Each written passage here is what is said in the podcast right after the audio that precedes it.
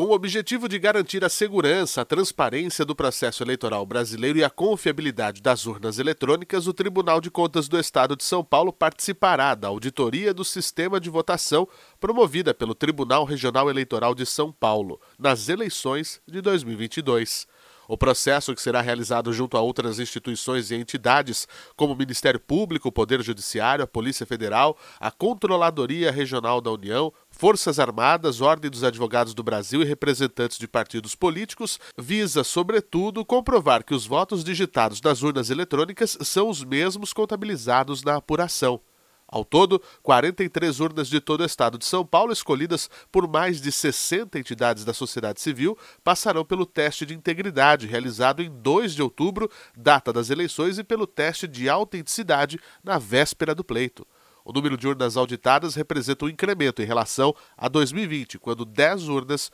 passaram por esses procedimentos.